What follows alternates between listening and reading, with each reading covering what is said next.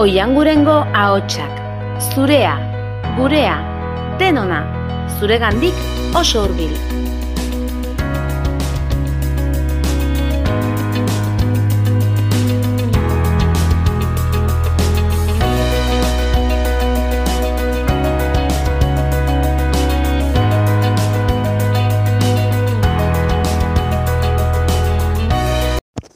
Kaixo, ni Ander Fidalgo naiz, eta gaur Niki Laudaren buruz hitz egingo dut. Bale, lehenengo jakin beharra dago, formula bateko historio guztian, ba, rivalidade asko egon direla, ez? Ba, gaztelaniaz esaten den bezala de tu a tu, ez? Uno contra uno. Bai. Adibidez, Ayrton Senna eta Alain Prost oso mitikoak dira. Lewis Hamilton eta Fernando Alonso McLarenen zeudenen ere eta Niki Lauda eta James Hunt. Gaur, azkeneko bia, azkeneko bietako izen batean zentratuko gara, dela Nik, Niki Lauda. Bere izen osoa Nikolaus Andreas Lauda da. Eta bienan jaio zen mila beratzen da berrogeita beratzi garren urtean. Austriar piloto profesionala izan zen, eta hiru aldiz izan zen txapelduna formula batean. Bale, lehenengo, mila beratzen da irurogeita garren urtean, eta mila beratzen da irurogeita garren urtean Ferrarirekin, eta mila beratzen da larogeita garren urtean McLarenekin. Oso, baino oso, oso disiplinatua izan zelako gogoratzen zaio. Bai gidatzen, eta bai mekanikoki bakotxa za- zaintzen eta bar. Justu, mila beratzen irurogeita garren urtean, e, ba, temporadako lidera ze- zen. Eta Nürburgring e, zirkuito mitikoan e, zuten, ba, karrera. Baina kriston, kriston euripila bat egin zuen. Eta, ba, pilotoen artean, e, karrera hasi baino lehen batzutan egiten da FIA, dala, hola, automobilismo, munduko automobilismo ia guztia kontrolatzen duen elkartea, esan daiteke. Ba, haien kidetako batzuekin, piloto guztiak egoten dira, eta, ba, hartzen dituzte erabakiak. Eta bertan, nahi zuten hartu erabakiak, erabakia, ba, karrera, a ber, pues, botazio, botazioaren bidez, a ber, ospatzen zen, ala ez. Eta, bakarrik Niki Lauda eta beste bi edo horrela esan zuten ezetz. Eta nola minimo oso txiki bat izan zirelako, ba, ospatu egin zen.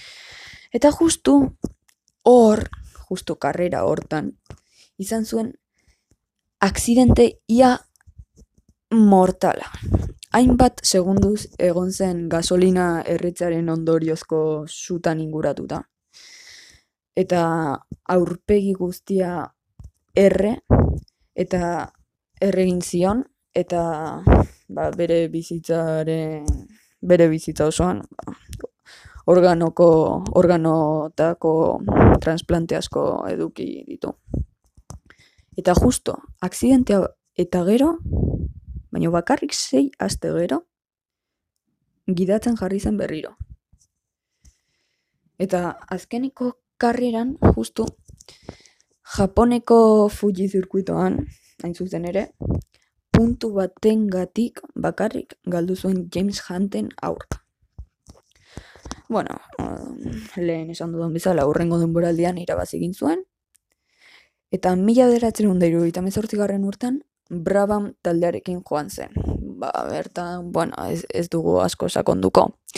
Baina, e, ba, sortu zuten Brabhamen, kotxe bat, e, ventiladore moduko batekin, horrat, e, atzeko partean, egiten zuena azala. Aireko, ez, kotxeko beko parteko, beko partetik pasatzen zen airea, xurgatu, eta atzetik bota, ez?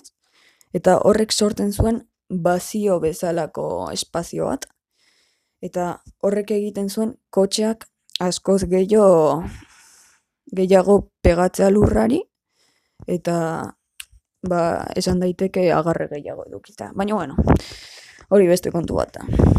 Eta azkenean, mila beratzen ondalero eta bigarren urtan, McLarenera joan zen. Justo bi urte ondoren, irabazi zuen bakarrik 0,5 puntu gatik. Eta urrengo denboraldia, mila beratzen ondalero eta boskarren urte, izan zen bere azken denboraldia. Baina gidaria izan eta gero, formula batean segitu zuen. Esan da, ba, Ferrari, Jaguar eta Mercedes taldeetan lagunduz. Eta naiz eta gauza guzti hauek egin, ere, bere gazkin komertzialen enpresa edo, bai, esan daiteke, eduki zuen. Baino zen oso ongi atera eta ba, bertan bera utzi zuen. 2000 eta garren urtean zuritzen hil zen.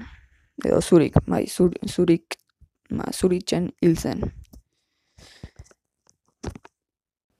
Baina beti izango da oso beti izango da gogoratua kotxeak gustatzen zaizkigun pertsonengatik.